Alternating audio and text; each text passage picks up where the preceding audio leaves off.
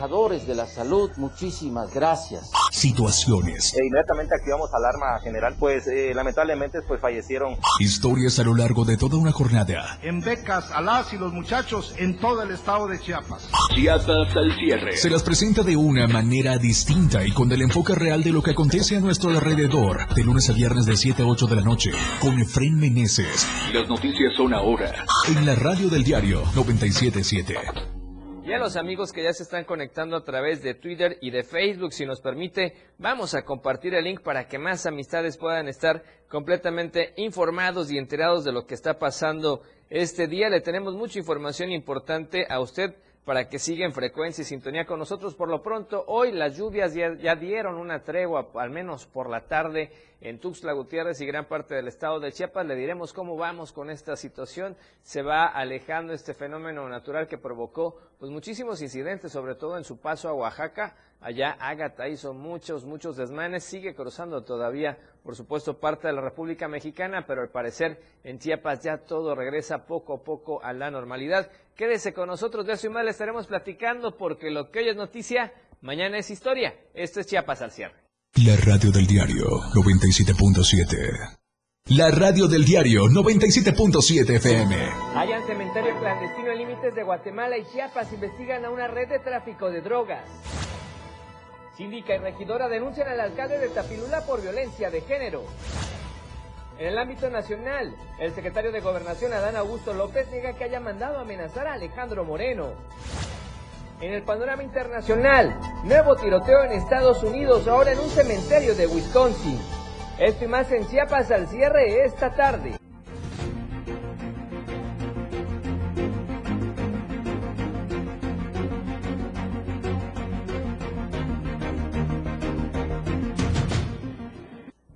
Gracias por estar nuevamente con nosotros. Como le decíamos, gracias por conectarse a través de Facebook y Twitter completamente en vivo. Esperamos sus comentarios para que también le regresemos un cordial saludo esta tarde ya de jueves, casi finalizando la semana. Gracias por estar también escuchándonos en la radio del diario 97.7 de frecuencia modulada. Le decíamos tarde más agradable en Tuxtla. La lluvia ya no está haciendo tanto de las suyas, aunque en el día hubo momentos en los que se presentaban fuertes precipitaciones por sectores en la ciudad capital y por el resto de la tarde ya se iba mejorando el clima. Ya salió el sol, como dirían coloquialmente por ahí en el turno de la tarde. Así es que muy, muy pendientes de la situación climatológica de lo que está aconteciendo en Tuxtla y todo Chiapas. Por lo pronto, comenzamos con la información. Le recuerdo, por supuesto, estamos en Twitter, Diario Chiapas, y en Instagram, Diario de Chiapas Oficial, para que usted nos siga en las redes sociales. Y comenzamos, le decíamos, la Secretaría de Educación del Estado informó que los más de 1.883.000 estudiantes de todos los niveles de educativos en Chiapas ya reanudarán clases este desde este día jueves de manera presencial, sobre todo respetando los protocolos que la Secretaría de Protección Civil ha establecido durante la temporada de lluvias. Lo anterior, luego de que Protección Civil señalara que el efecto de la tormenta tropical Ágata ha concluido, por lo que las indicaciones son el regreso a clases en todos los centros escolares. La dependencia estatal destacó que en aquellos centros escolares que están en zonas de riesgo por su ubicación, ya será la o el director de la escuela quien deberá de tomar la decisión que corresponda y reportarla obviamente al área correspondiente dentro de la estructura educativa. Por lo pronto, la Secretaría de Educación Estatal señaló que estará al pendiente de las indicaciones de quienes monitorean los fenómenos naturales de la temporada y atenderá todas las instrucciones que se emitan. Entonces, la suspensión de miércoles y jueves bueno, martes y miércoles ya quedó eh, finalizada, ya todos a clases desde el día de hoy y muy pendientes, por supuesto, de las próximas notificaciones de las autoridades en materia de protección civil. Y también en donde hubo ya esta tregua fue allá en la zona de Tapachula, la lluvia de esta tregua y sale el sol en este punto importante de Chiapas y es que luego de 24 horas de lluvias intermitentes intensas en la frontera sur, Finalmente, ya ayer por la tarde-noche, la lluvia se dio y permitió la salida del sol en varios sectores de la región Soconusco. Y además, el regreso del calor a Tapachula y todos los municipios aledaños. Así, muchos ciudadanos regresaron ya a sus actividades que habían programado para días siguientes debido a que los intensos chubascos no permitían siquiera salir a las calles. Pese a que ya se observa sol y calor en la frontera sur, bancos de nublados persisten en Tapachula, Suchiate, Metapa, Tuxtla Chico, Cacahuatán, Frontera Hidalgo, Huixla y Unión Juárez, donde los sistemas municipales de protección civil han exhortado a la población a estar pendientes de los reportes que las autoridades emitan. Las lluvias intensas propiciaron que los ríos mostraran un incremento en su caudal, aunque esto no representa un riesgo ni peligro para los pobladores que ya viven en zonas aledañas a estas vertientes. Incluso, así se mantiene también el monitoreo en el río Suchiate, Texcuyuapan, Cahuacán y Coatán. Por fortuna, en la región Soconusco se reporta saldo blanco para las lluvias registradas en las últimas 48 horas, aunque sí se registraron algunos encharcamientos en sectores que no ameritaron la evacuación de familias. Algunos comités de protección civil, autoridades de Guatemala, con la intención de coadyuvar ante cualquier emergencia que pudiera involucrar a ambas naciones, estuvieron también muy presentes. Y aunque las lluvias han menguado ya en la frontera sur, se prevé que para las próximas horas, incluso para el fin de semana, se presenten eventos lluviosos de moderados intensos, por lo que es importante mantenerse al tanto de las recomendaciones de las autoridades de los tres órdenes de gobierno. Y con toda esta actividad ya se empiezan a normalizar muchas que estaban pendientes. Por ejemplo, la navegación en el cañón del sumidero nuevamente se reabrió para los cientos de turistas que llegan a este importante punto, por supuesto, a disfrutar de la naturaleza.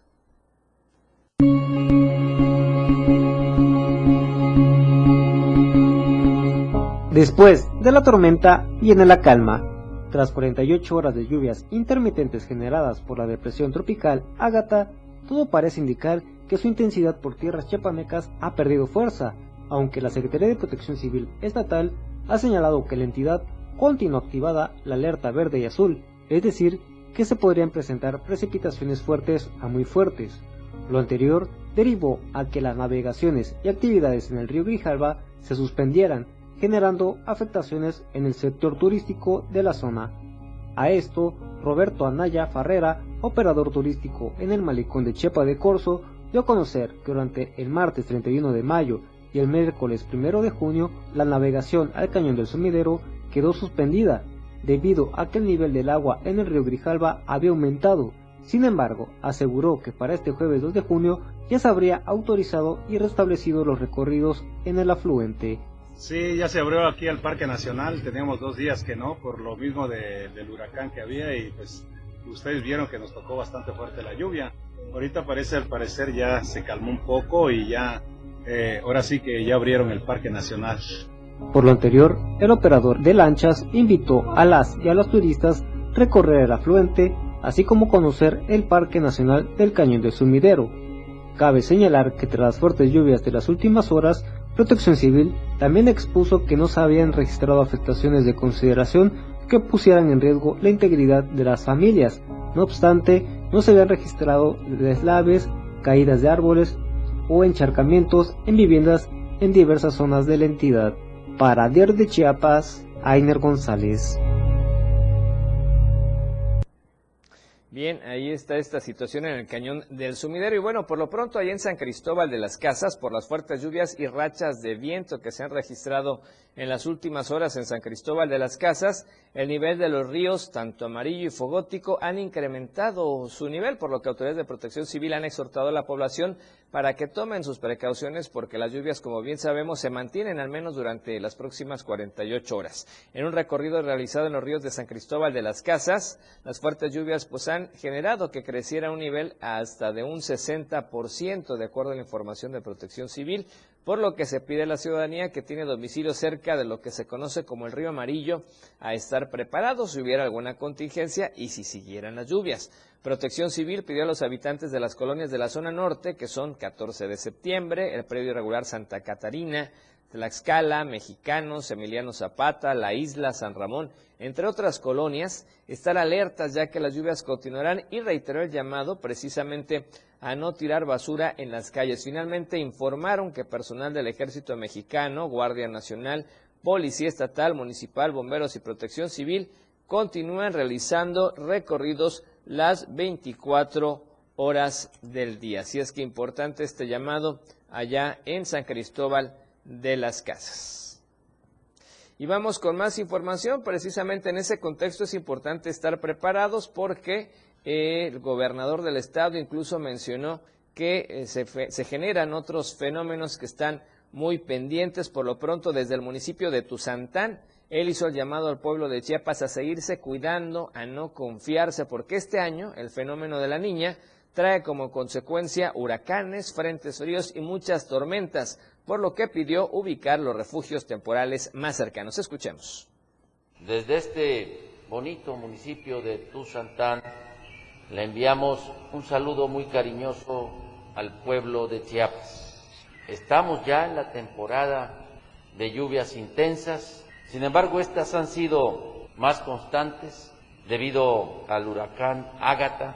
Por eso el comunicado es a que nos sigamos cuidando, que no nos confiemos, porque este año tenemos el fenómeno de la niña y como consecuencia trae huracanes, frentes fríos, muchas tormentas, así que hay que tomar todas las precauciones. Ya las autoridades, todas los tres niveles de gobierno estamos unidas para cuidar la salud, protegerla. Así que ubica los refugios temporales. Ahí vamos a estar para atender las necesidades más urgentes. Y lo más importante, cuida a tus seres queridos. Vamos a estar muy pendientes. El pueblo de Chiapas no está solo. Hoy cuenta con autoridades que están de su lado. Desde este bonito municipio de Tuzantán le enviamos un saludo muy cariñoso al pueblo. Así es, y bueno, siguiendo con este tema de afectaciones por las lluvias, autoridades de emergencia decidieron cerrar la circulación vehicular de la ruta que conecta a Tuxtla Gutiérrez debido a que hay riesgo de un derrumbe en una zona conocida como San José. La tarde de ayer miércoles, las autoridades de protección civil observaron que el riesgo de transitar en esta zona era muy alto debido a que las lluvias continuaban y algunas rocas en cualquier momento podían desprenderse, por lo que con la intención de evitar cualquier accidente decidieron cerrar precisamente la circulación. Se sabe que transportistas y unidades particulares fueron desviadas a rutas alternas para que pudieran llegar a sus destinos, mientras que empleados comenzaron los trabajos de poder remover algunas rocas mediante maquinaria pesada y corregir algunos tramos en donde existen riesgos de derrumbe. Señalaron que los trabajos se están llevando a cabo durante estos días y conforme a la lluvia también lo vaya permitiendo, esperando que la vía se pueda ver restablecida lo más pronto posible. Asimismo, aprovecharon para hacer un llamado a transportistas y a los usuarios de esta vía para tomar las medidas preventivas y que además puedan reportar cualquier riesgo que pueda haber en el camino a fin de que las autoridades puedan intervenir y se eviten accidentes. Y también derivado de las fuertes lluvias que ocasionó eh, Ágata en su paso por el territorio chapaneco, la tierra se resblandeció y algunos cerros prácticamente eh, donde se está viajando están generando problemas. Tal es el caso del que se ubica también en el tramo carretero Cintalapa, límites del estado, específicamente pasando la colonia Rizo de Oro hacia el municipio de Tapanatepec, allá en el estado de Oaxaca. En las primeras horas de ayer, bueno, eh, transportistas que pasaron por la zona antes mencionada confirmaron que hay varios deslaves, algunos de ellos ocupando algún carril incluso de la vía federal, además de una niebla muy densa que hacía casi nula la visibilidad de los conductores. Mencionar que también se pudo ver a personal posiblemente de la Secretaría de Comunicaciones y Transportes o de Capufe trabajando en el lugar para retirar toda la tierra, piedras y ramas que están sobre la carretera para evitar accidentes automovilísticos. La Guardia Nacional, por su parte, exhortó a todos los conductores a manejar con extrema precaución para evitar algún percance ya que la carretera está muy mojada, resbalosa y eso podría ocasionar algunos lamentables accidentes. Así es que ahí está la recomendación. Maneje con precaución, aunque las lluvias ya son menores, al menos por el momento. Los tramos carreteros siguen siendo un poco complicados, deslaves, eh, derrapones, eh, pavimento mojado, entonces por favor maneje con muchísima precaución. Tiempo de promocionales, vamos al primer corte, regresamos con más acá en Chiapas al cierre, no le cambie de frecuencia. Quédese con Chiapas al cierre.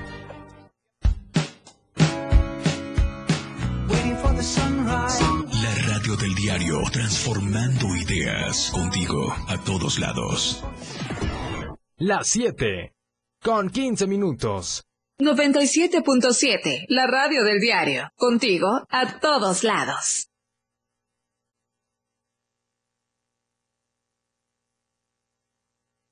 Denuncia pública. Comunícate con nosotros. Envíanos tus videos, imágenes o audios al WhatsApp 961-225-6504. Línea directa 961-264-1722.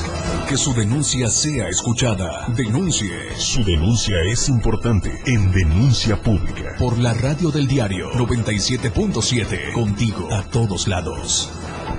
La mejor manera de estar informado desde muy temprano está en AM Diario. Lunes a viernes de 8 a 9 de la mañana con Lucero Rodríguez. Desde el amanecer. Noticias cercanas a la gente. Así son las noticias. Para que usted esté informado con lo más relevante de Chiapas, México y el mundo. En la radio del diario. Comprometido siempre con usted. 97.7 AM Diario con Lucero Rodríguez. Somos lo que te mueve. Somos música. Somos radio. Somos la radio del diario. Más música en tu radio. 97.7. La radio del diario. WhatsApp 961-612-2860. Donde quiera que te encuentres, comunícate con nosotros. La radio del diario 97.7. Más música en tu radio. Evolución sin límites. Contacto directo. 961-61-228-60. Contigo a todos lados. Ahora el rock puedes sentirlo en radio. La radio del diario te presenta el mejor rock que marcó toda una historia a través de los años. Miguel Sengar tiene para ti la mejor selección musical del rock y la radio del diario te lo presenta de lunes a viernes de 8 a 9 de la noche. Rock Show. Con Miguel Sengar en la radio del diario 97.7 contigo en el rock a todos lados. La radio que quieres escuchar 977. La Banqueta es un programa donde buscamos entretenerte e instruir. Con nuestras opiniones y conceptos googleados y el afán de hacer ligero todo lo pesado. La Banqueta. Te esperamos todos los sábados de 11 de la mañana a 1 de la tarde. Sintonízanos a través de la radio del diario en el 97.7 de tu FM. Todas las noticias para usted en Chiapas al cierre. Gracias por continuar con nosotros. Vamos con más información, por supuesto, importante generada en las últimas horas y estamos hablando del fenómeno Ágata, que por supuesto tuvo pues varias repercusiones por el estado de Chiapas. Sin embargo, afortunadamente, pues el gobernador del estado, Rutilio Escandón Cadenas, agradeció el apoyo del ejército mexicano, la Marina Armada de México, la Guardia Nacional, la atención de todas las autoridades de seguridad estatal, municipal y todos guiados por Protección Civil Nacional y en la entidad, porque efectivamente el Estado no ha tenido nada que lamentar en cuanto a riesgos de lesiones o pérdidas humanas por estos fenómenos meteorológicos no deseados que han azotado los estados de Oaxaca, Veracruz, Quintana Roo, Yucatán y Chiapas. Así es que saldo blanco en Chiapas por el paso de Ágata. Y cambiamos de tema. Ve esta noticia. Resulta que hay un cementerio clandestino, así como ustedes escuchan, los límites de Guatemala y Chiapas. Las autoridades guatemaltecas informaron que investigan una red de tráfico de drogas que lamentablemente también se dedica al secuestro. Autoridades guatemaltecas localizaron enterrados, escuche usted, tres cráneos y varios restos humanos ya en estado de descomposición a unos cuantos kilómetros de la frontera con México, así lo informó la División Especializada en Investigación Criminal de la Policía Nacional.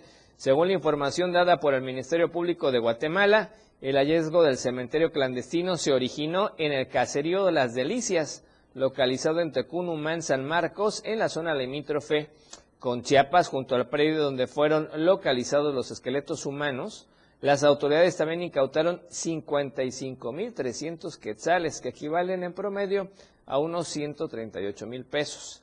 121 dólares americanos y 30 córdobas hondureños, un par de grilletes, cinco bolsas de marihuana y cocaína. De acuerdo a la información, las autoridades chapinas investigan el origen de estos restos humanos que podrían estar asociados con personas originarias de México, aunque todavía iniciarán con las diligencias para poder identificarlos. Según versiones de personas avecinadas a este punto, de forma constante observaban a personas ajenas al lugar en operaciones sospechosas, pero nunca imaginaron que en ese sitio hubieran restos humanos. Hasta entonces, por lo pronto, las autoridades no han informado si existe colaboración de autoridades mexicanas, ya que hay indicios de que la operación de esta red criminal se habría extendido ya a ambos países.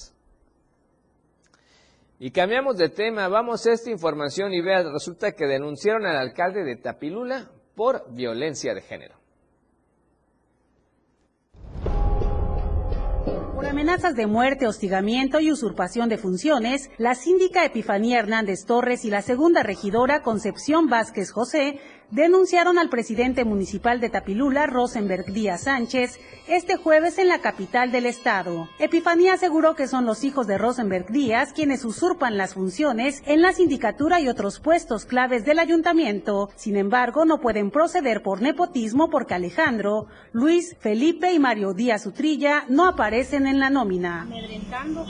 Ya fuimos amenazadas de muerte también por parte del arquitecto Rosenberg Díaz Sánchez entonces, nosotros hacemos responsables a partir de hoy de todo lo que pase en nuestra contra al presidente y a sus hijos. Mario Díaz, por ejemplo, tomó las riendas de la Secretaría de Tránsito y Seguridad a su conveniencia, pues la ciudadanía es testigo de que utiliza las patrullas para uso personal y a los policías como guardaespaldas. El contador Mario también hace retenes ilegales cuando está en estado de ebriedad, junto con el tercer regidor, Camilo Adrián Hernández Alegría, para seguir tomando.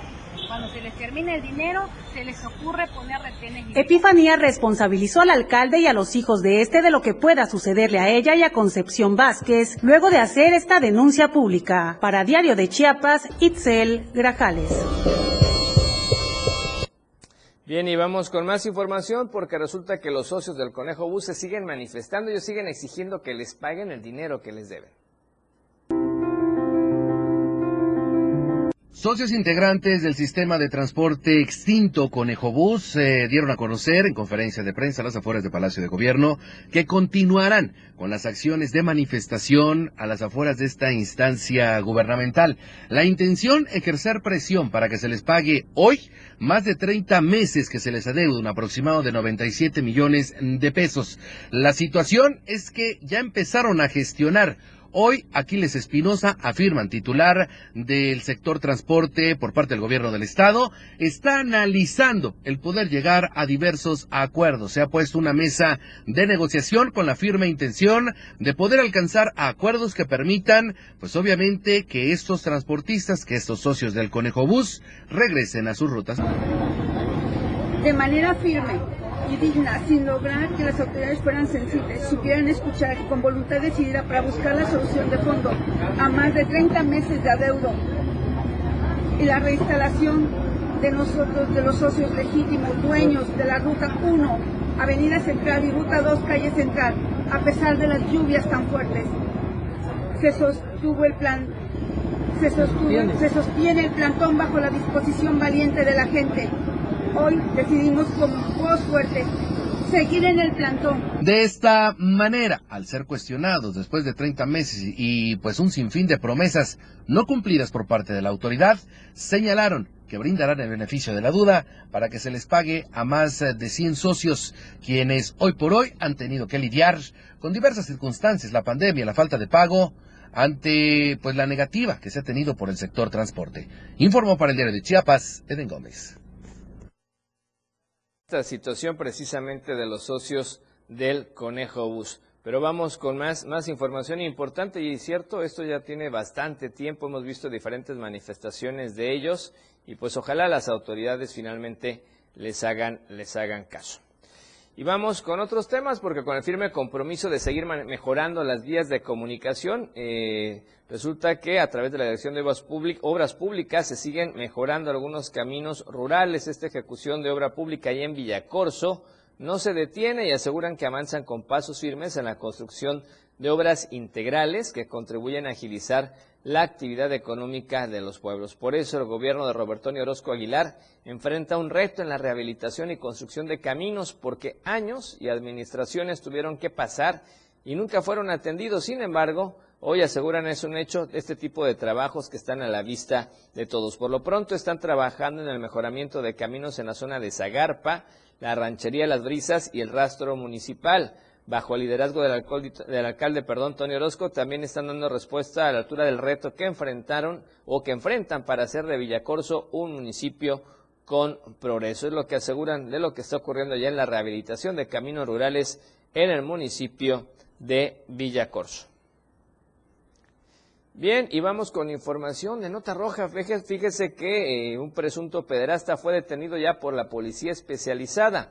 La madre de un menor lo denunció ante el Ministerio Público por este delito. Así es que por su presunta responsabilidad en el delito de pederastía, este sujeto fue detenido ayer miércoles por efectivos de la policía especializada adscritos a la región centro y dependientes de la Fiscalía General del Estado. De acuerdo con los datos obtenidos, el referido responde al nombre de Joaquín N contaba con una orden de aprehensión en su contra con un número de oficio 3633 diagonal 2022, derivado de la causa penal 120-2022, a la misma que la corporación referida le dio cumplimiento. Ya bajo custodia, el jiquipilteco escuchó sus derechos, le informaron el motivo de su detención y posteriormente fue trasladado al Centro Estatal para la Reinserción Social de Sentenciados, el CERS número 14, ahí en el Amate, ubicado cerca de la colonia Lázaro Cárdenas del municipio de Cintalapa para ser presentado ante el juez que lo requería. Con relación a los hechos, la corporación dijo que la hora detenido habría abusado de una menor. La madre de ella, al saber lo sucedido, se acercó a las oficinas del fiscal del Ministerio Público para denunciarlo y el Ministerio Público, al tener los elementos suficientes, solicitó al juez librar el mandamiento aprehensorio, mismo que ya se cumplimentó.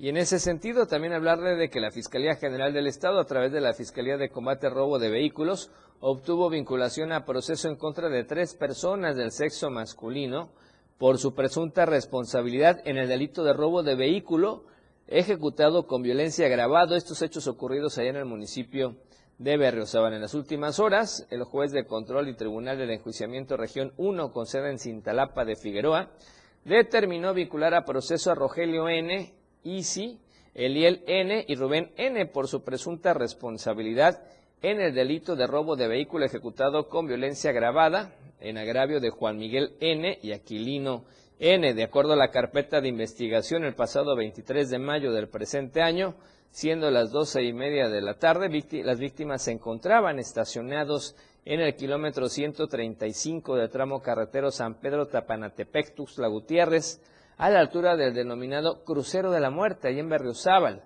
a bordo de una unidad marcadina tipo camión con placas de circulación particulares de Oaxaca, con cargamento, escuche usted, de 23 toneladas de cemento, cuando fueron sorprendidos por seis personas del sexo masculino, entre ellos los tres imputados, quienes los amagaron con armas de fuego y armas blancas, encerrándolos en el camarote de la unidad, siendo liberados hasta el día siguiente. Rogelio N., Isi Eliel N. y Rubén N. fueron aprendidos el pasado 25 de mayo del presente año y tras ser vinculados a proceso en las últimas horas, el juez de control determinó fijarles la medida cautelar de prisión preventiva y tres meses de investigación complementaria. Y la Fiscalía General del Estado, a través de la Fiscalía de Distrito Fronterizo Costa, obtuvo también auto de vinculación a proceso en contra de Hermilo N. como probable responsable del delito de abuso sexual agravado ilícito cometido en agravo de una persona del sexo femenino de identidad protegida. Esto ocurrido allá en Huixla. La fiscal del Ministerio Público, adscrita a la Fiscalía de Distrito, expuso datos de prueba ante el juez de control en el marco de una indagatoria quien resolvió que los argumentos y datos de prueba vertidos por la Fiscalía, siendo suficientes para dictar auto de vinculación proceso en contra del hoy imputado, fijaron la medida cautelar de prisión preventiva en el Centro Estatal de Reinserción Social para Sentenciados número 7 con sede allá en el municipio de Huixla. El presunto responsable fue detenido en esa localidad por elementos del grupo interinstitucional encabezados por la Fiscalía General del Estado. ¿Qué le parece si con esta información vamos al segundo corte promocional de esta noche? Regresamos con más en Chiapas al cierre. Más noticias después del corte.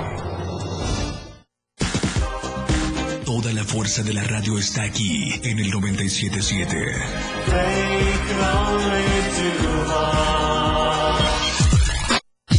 97.7. La radio del diario. Más música en tu radio.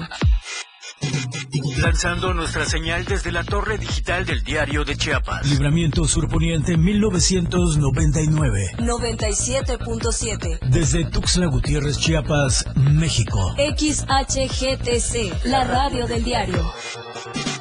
Contacto directo 961-612-2860. Cabina 961-612-2860. Escúchanos también en línea.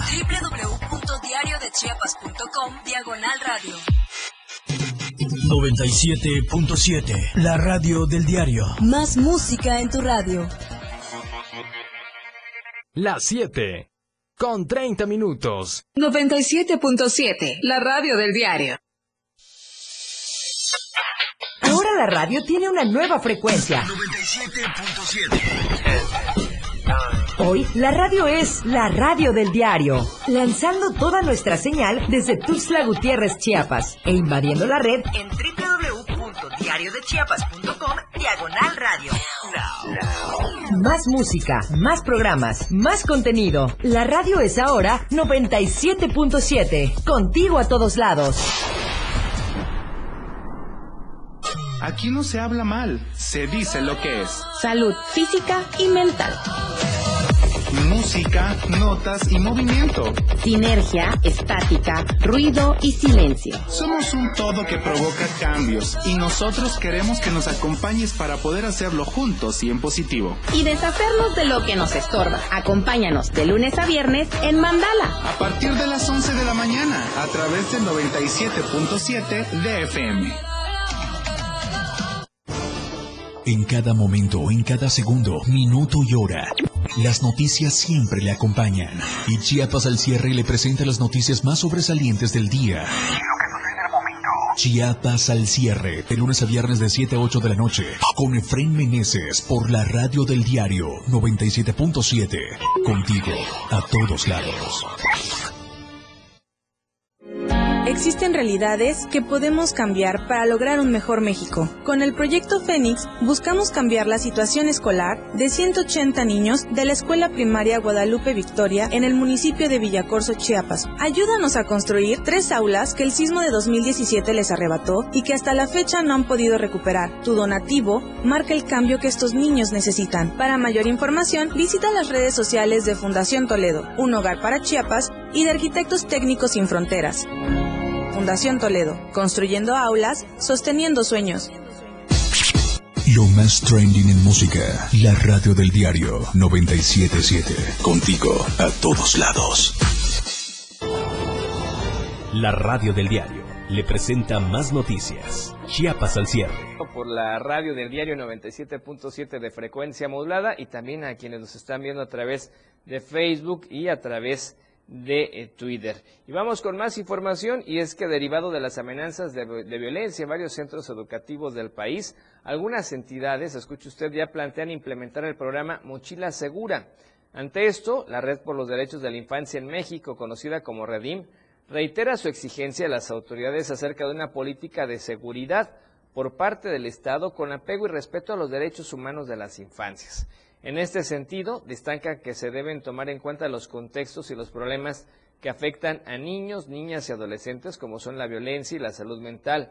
Estos antecedentes están relacionados con los hechos de violencia suscitados este mes, como el caso de Texas, allá en Estados Unidos, y enfatizan que quienes portan un arma fueron víctimas de algún tipo de violencia. Cabe destacar que el programa Mochila Segura fue declarado inconstitucional por la Suprema Corte de Justicia de la Nación, ya que carece de un marco legal que lo sustente y viola los artículos, aseguran 14, 16 y 18. Además, es evidente la violación a la intimidad y a los espacios seguros. Sin embargo, la Secretaría de Educación Pública ha permitido que este programa se siga llevando a cabo bajo otros nombres y esquemas, ya que por temor de padres de familia pues han tenido que optar por este programa en pro de salvaguardar la integridad de sus hijos. Finalmente, la Redim destaca que es necesario plantearse estrategias mucho más afectivas y simular los derechos de la infancia acerca de la seguridad de estos. También es necesario hacer una retrospectiva sobre la violencia que viven muchos niños al ser reclutados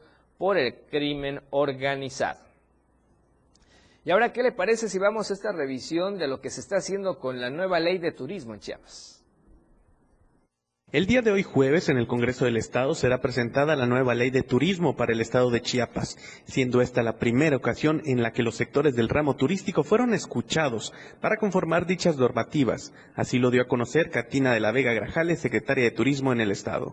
En esta nueva ley, las autoridades pidieron a los sectores del ramo dialogar y exponer sus demandas con el fin de que esta nueva ley protegiera al sector y ayude a potencializar al turismo en Chiapas, como tanto se ha esperado, desde que se apostó por este rubro para ser una de las bases económicas en la entidad. Dijo que han escuchado a lo largo de estos dos años a todos los sectores y es una ley que trabaja en conjunto y sobre todo en su reglamento se trabaja en las grandes preocupaciones que tiene el sector, una de las problemáticas, dijo la funcionaria, es que todas aquellas agencias ilegales, es decir, patito, que se fomentan y cobran muy barato a los clientes, pero al final el trato es malo, pésimo, o a tal grado que hay casos de que dejan varado a los clientes sin el pago de sus reservaciones, siendo esto un fraude, pues serán reguladas. Además explicó que esta será la primera ley que va a eh, ser eh, no nada más eh, enunciativa, sino también normativa. Y en este sentido, pues aplaudió acerca de la participación del sector para hacer firme esta ley del turismo 2022. Para Diario de Chiapas, Francisco Mendoza. Importante. Ahora entramos a temas de salud luego de que se estableciera la veda sanitaria por la presencia de marea roja en Puerto Madero, ya en el municipio de Tapachula, incluyendo Playa Linda, San Benito, Lagos de Pozuelos y Las Escolleras. El secretario de Salud en el Estado, el doctor Pepe Cruz, informó que a través de la Dirección de Protección contra Riesgos Sanitarios se han intensificado los operativos de vigilancia y las acciones de fomento sanitario en restaurantes y palapas para evitar que se cosechen, vendan o consuman moluscos bivalvos de doble concha. El titular de la Secretaría de Salud Estatal dio a conocer que a partir de que se declaró la veda sanitaria en esas zonas, 43 brigadistas de la Coordinación de Protección contra Riesgos Sanitarios del Distrito de Salud número 7 con sede en Tapachula han realizado de lunes a domingo actividades de fomento sanitario en 634 palapas y restaurantes, así como en 12 mercados de esas zonas para sensibilizar sobre los riesgos de consumir los moluscos bivalvos y exhortar a los vendedores sobre la importancia de no comprar estos productos del mar explicó que durante las verificaciones y en reuniones con propietarios de los establecimientos, se notifica que lo único que se puede vender y consumir con toda seguridad son los productos como pescados, jaiba, camarón y langosta. Además, se reitera que se debe evitar el consumo de ostiones, almejas, mejillones, caracoles de mar, callo de hacha, pata de cabra, pata de mula, callo de margarita, entre otros moluscos que están cubiertos por dos conchas. Estos productos no se deben consumir en ninguna presentación de comida, ya que las toxinas no se destruyen con el calor ni poniéndole el limón, por lo que el riesgo es el mismo si se consumen crudos o cocidos o si solo se toman en caldo.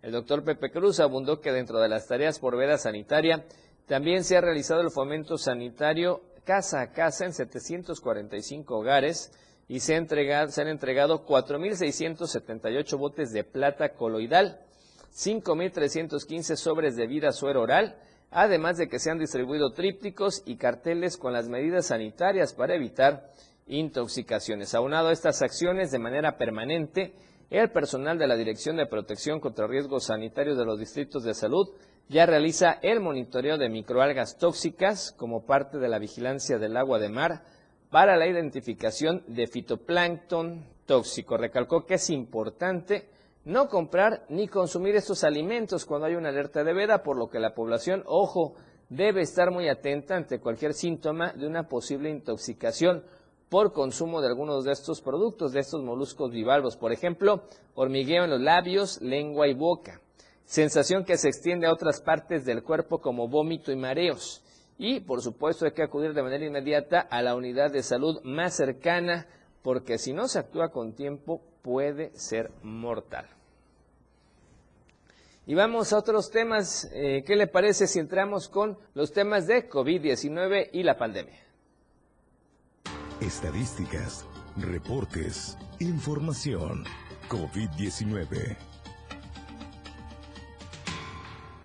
Y vamos a ver cómo estamos en los casos nuevos de las últimas 24 horas. De acuerdo a la Secretaría de Salud, se han reportado un caso nuevo en Iztacomitán, en La Trinitaria, en Metapa, en Rayón y Tuxtla Gutiérrez. Estamos hablando de cinco casos nuevos confirmados en las últimas 24 horas, haciendo un total hoy en el día 928 de COVID-19 en Chiapas de 32.398 casos confirmados. Afortunadamente, otro día más sin fallecimientos registrados por la pandemia. Y el llamado es a que toda la gente se siga vacunando, que todos se sigan cuidando, no hay que bajar la guardia, hay que usar los cubrebocas, hay que mantener la sana distancia, lavarse constantemente las manos con jabón, el gel antibacterial, para evitar que la pandemia siga siendo de las suyas. Afortunadamente los casos al parecer son menos porque se ha generado este sistema o esquema de vacunación de la gran mayoría de la población, pero es importante estar todos con este esquema actualizado,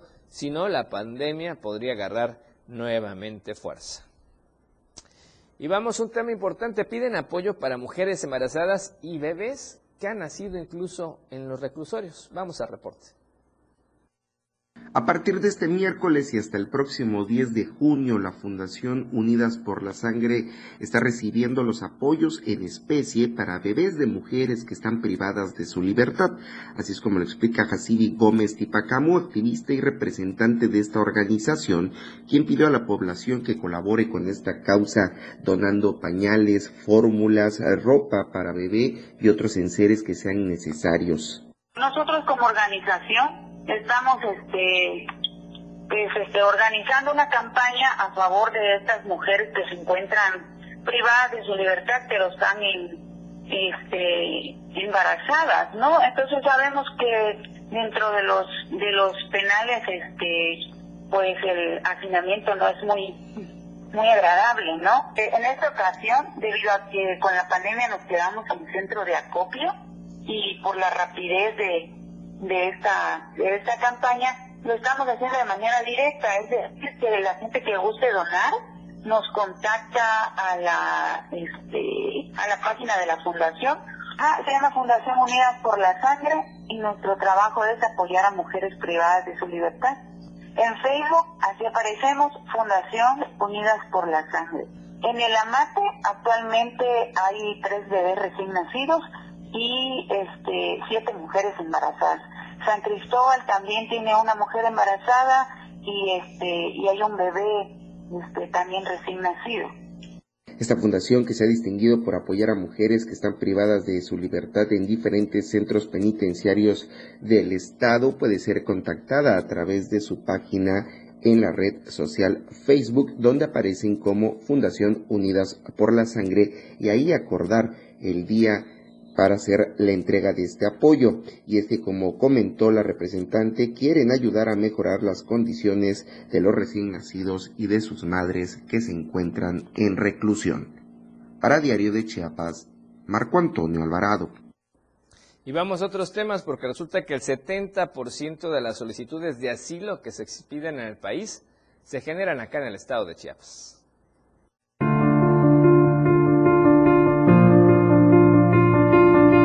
Entre enero de 2016 y mayo de 2022, alrededor de 21.935 personas refugiadas y migrantes solicitaron asilo en México, de las cuales han sido reubicadas a ciudades del centro y del norte del país. De este número de solicitudes, más del 70% se presentaron en el estado de Chiapas, entidad en donde las oportunidades de integración y los servicios para las personas reconocidas como refugiadas han sido limitadas en este sentido, y de acuerdo a datos de la Agencia de la ONU para Refugiados, solo el 10% de las personas refugiadas en Chiapas habrían conseguido empleo, mientras que un 17% contaba con trabajos informales esporádicos. Juan Pablo Álvarez, asistente de soluciones duraderas de la ACNUR México, comentó que en los estados del norte del país hay más de 100.000 vacantes que no se llenan con mano de obra local. Aunado a esto, Álvarez destacó que inclusive para los solicitantes extranjeros la brecha salarial es abismal, ya que en el norte de México quienes son empleados tienen un sueldo mensual promedio de 5.200 pesos, mientras que en el sur y en el caso de Chiapas el promedio es de poco más de 3.000 pesos, donde el 91% de los trabajadores refugiados cuentan con seguridad social. Para Diario de Chiapas, Ainer González. Tiempo de promocionales, vamos al tercer corte y volvemos con más en Chiapas al cierre. Tenemos más noticias para usted.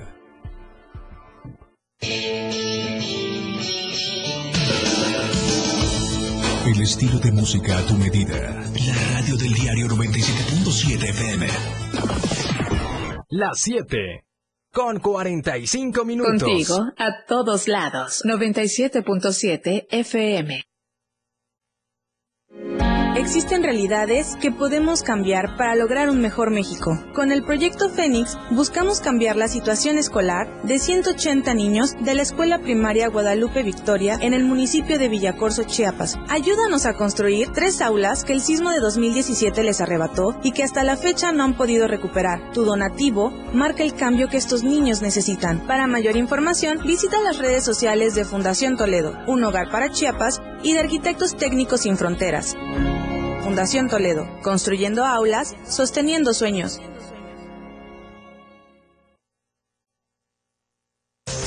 La mejor manera de estar informado está en Chiapas a diario. Las horas hacen los días y los días hacen historia. Eric Ordóñez y Viridiana Alonso le dan forma a la noticia en Chiapas a diario.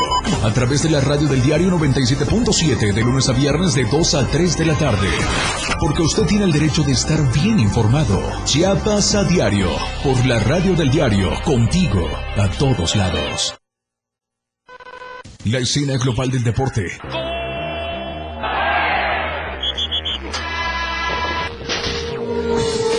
Se escucha mejor en radio y Jorge Mazariegos y Eduardo Solís lo saben en La Remontada. De lunes a viernes de 1 a 2 de la tarde por la radio del diario 977. Contigo en los deportes.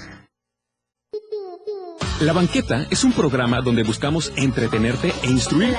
Con nuestras opiniones y conceptos googleados y el afán de hacer ligero todo lo pesado. La Banqueta. Te esperamos todos los sábados de 11 de la mañana a 1 de la tarde. Sintonízanos a través de la radio del diario en el 97.7 de tu FM.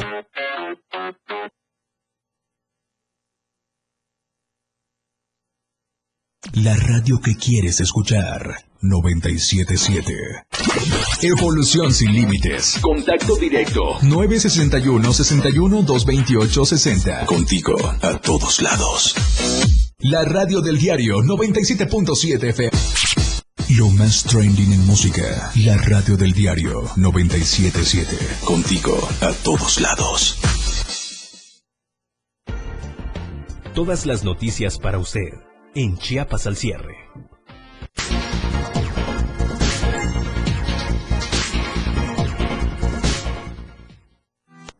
Gracias por continuar con nosotros, gracias a la gente que nos está viendo esta tarde también en las redes sociales, gracias por compartirnos, es importante que usted lo haga a través de Twitter, a través de Facebook y obviamente también esperamos sus comentarios en vivo. Y vamos a seguir con la información y es que resulta que subcontratistas chiapanecos celebraron un contrato de obra con fecha 19 de marzo, escuche usted, del 2015 con la empresa Omega Construcciones Industriales SADCB quien formó parte de la construcción de la presa hidroeléctrica Chicoacén 2. Esto mediante un número de contrato y la ciudadana María Elena Ramos Aguilar, David León Gamboa de Servicios Constructivos Asociados y Alberto Núñez González, que es gerente de la empresa Maxur, comercializadora SADCB.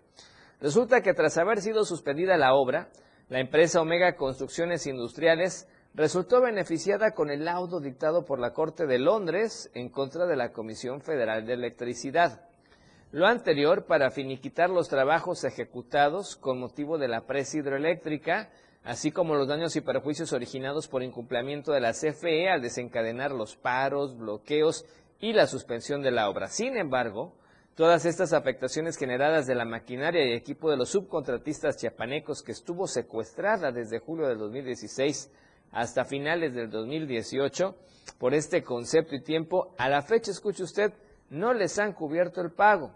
Por estos hechos, los subcontratistas han solicitado mediante escritos a la CFE, a través de la, Dirección de Ingeniería y Proyectos de Infraestructura, su intervención para encontrar solución a esta demanda de pago pendiente. Aunque han solicitado y han sostenido reuniones de trabajo, lo cierto es que a la fecha no les han pagado a los subcontratistas quienes han tenido que afrontar consecuencias adversas.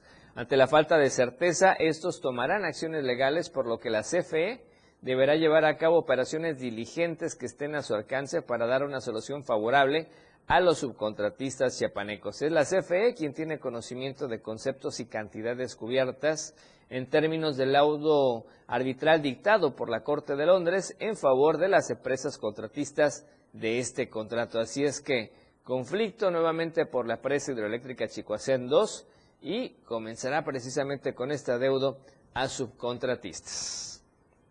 Cambiamos de tema. Los notarios públicos de Chiapas asistieron a la presentación del nuevo, nuevo sistema registral de la Dirección de Registro Público de la Propiedad.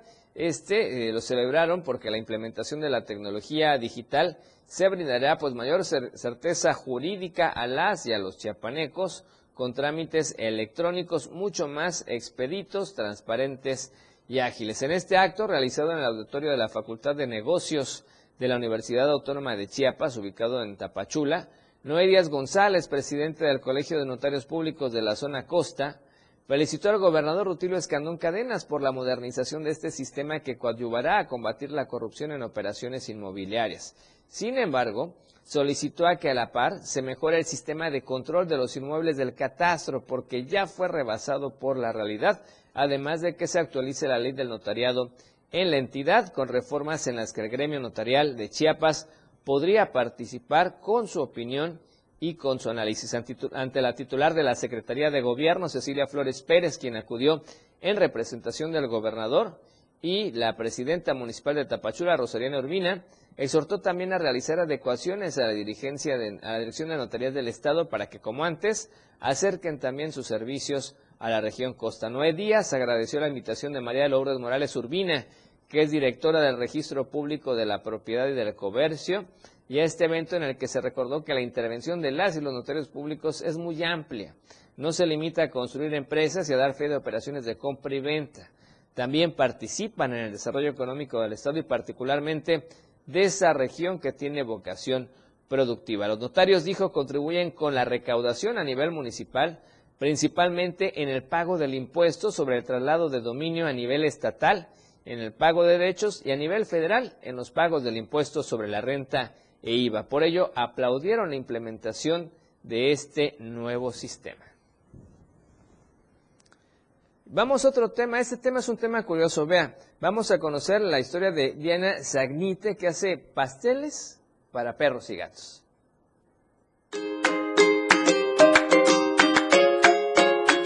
La definición de una familia se ha expandido, sobre todo con las mascotas. Ahora se ha vuelto más que eso, forman parte prioritaria en muchos núcleos familiares. Fotos, accesorios y hasta celebraciones de cumpleaños es como muchos de estos animalitos pueden estar con sus familias humanas.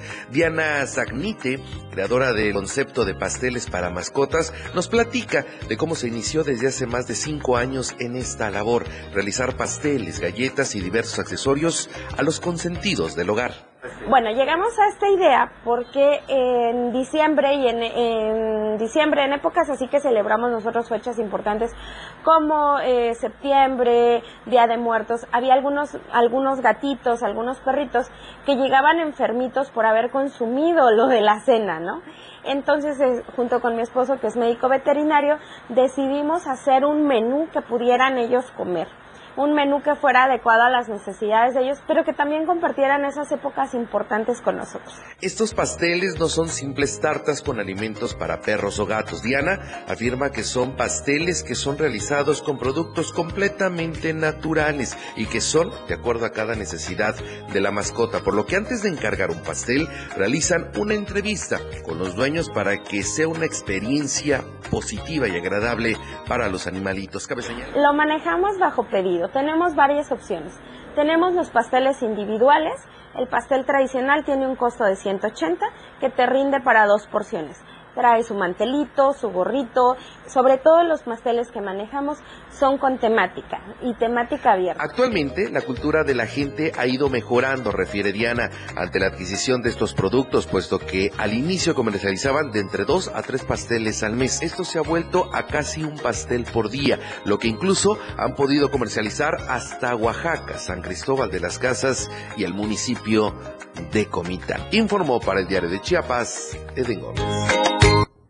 Ya que estamos hablando precisamente de las mascotas, la regidora Marcela Castillo exhorta a legislar a favor de castigar el maltrato infantil, el maltrato animal.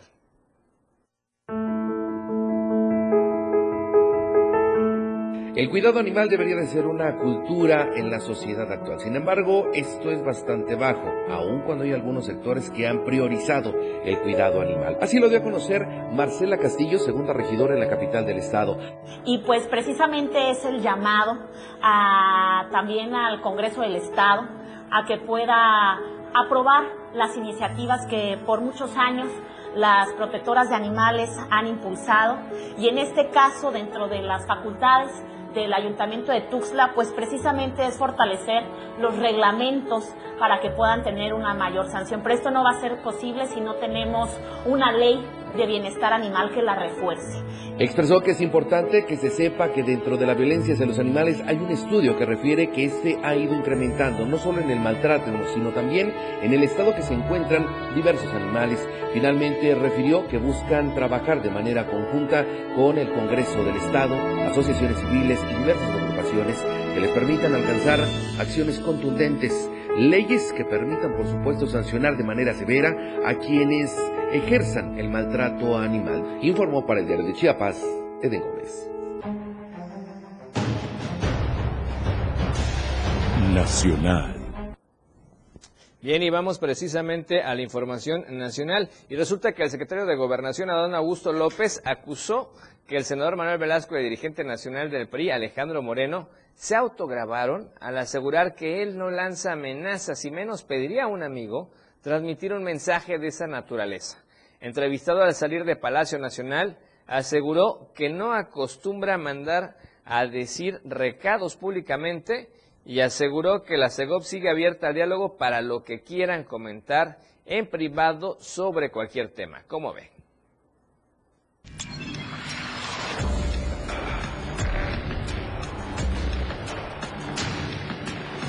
Internacional. Y otro tiroteo ahí en Estados Unidos, y es que resulta que varias personas recibieron disparos durante un tiroteo en un funeral en un cementerio de Racine, Wisconsin. Hoy jueves, así lo informó la policía mientras la gente presentaba sus respetos finales a un hombre de 37 años. El departamento de la policía de este lugar les dijo a los residentes que se mantuvieran alejados del cementerio de Graceland debido a los múltiples disparos en ese lugar. Medios locales informaron que hay múltiples personas heridas en este nuevo tiroteo se da, bueno, pues luego de, un de uno registrado el día de ayer en Tulsa, en Oklahoma, donde un hombre armado con un rifle y una pistola, pistola, perdón, abrió fuego en un hospital, matando a cuatro personas. Ahí el sujeto también falleció.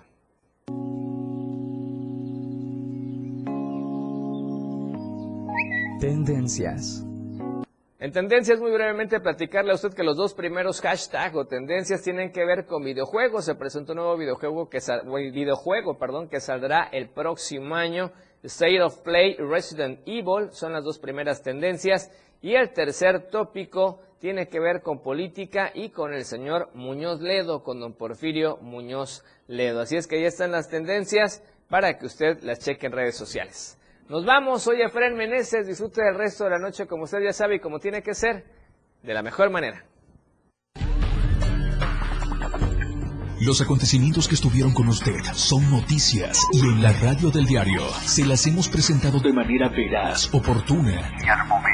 Chiapas al cierre. La información que usted deseaba escuchar por la radio del diario 97.7. Contigo a todos lados. Editorial de la radio del diario. El lunes fue inaugurado por el gobernador Rutilio Escandón Cadenas el paso a desnivel en Libramiento Sur y Boulevard Andrés Serra Rojas, en la zona oriente de la capital. Una obra que a todos dejó con un buen sabor de boca, que cumplió con las expectativas y que también cayó muchas voces que decían que era una obra inútil y que acarrearía deudas para el Estado. No fue así. La construcción se realizó sin prestar un solo peso, con una inversión de 290 millones de pesos y consta de 600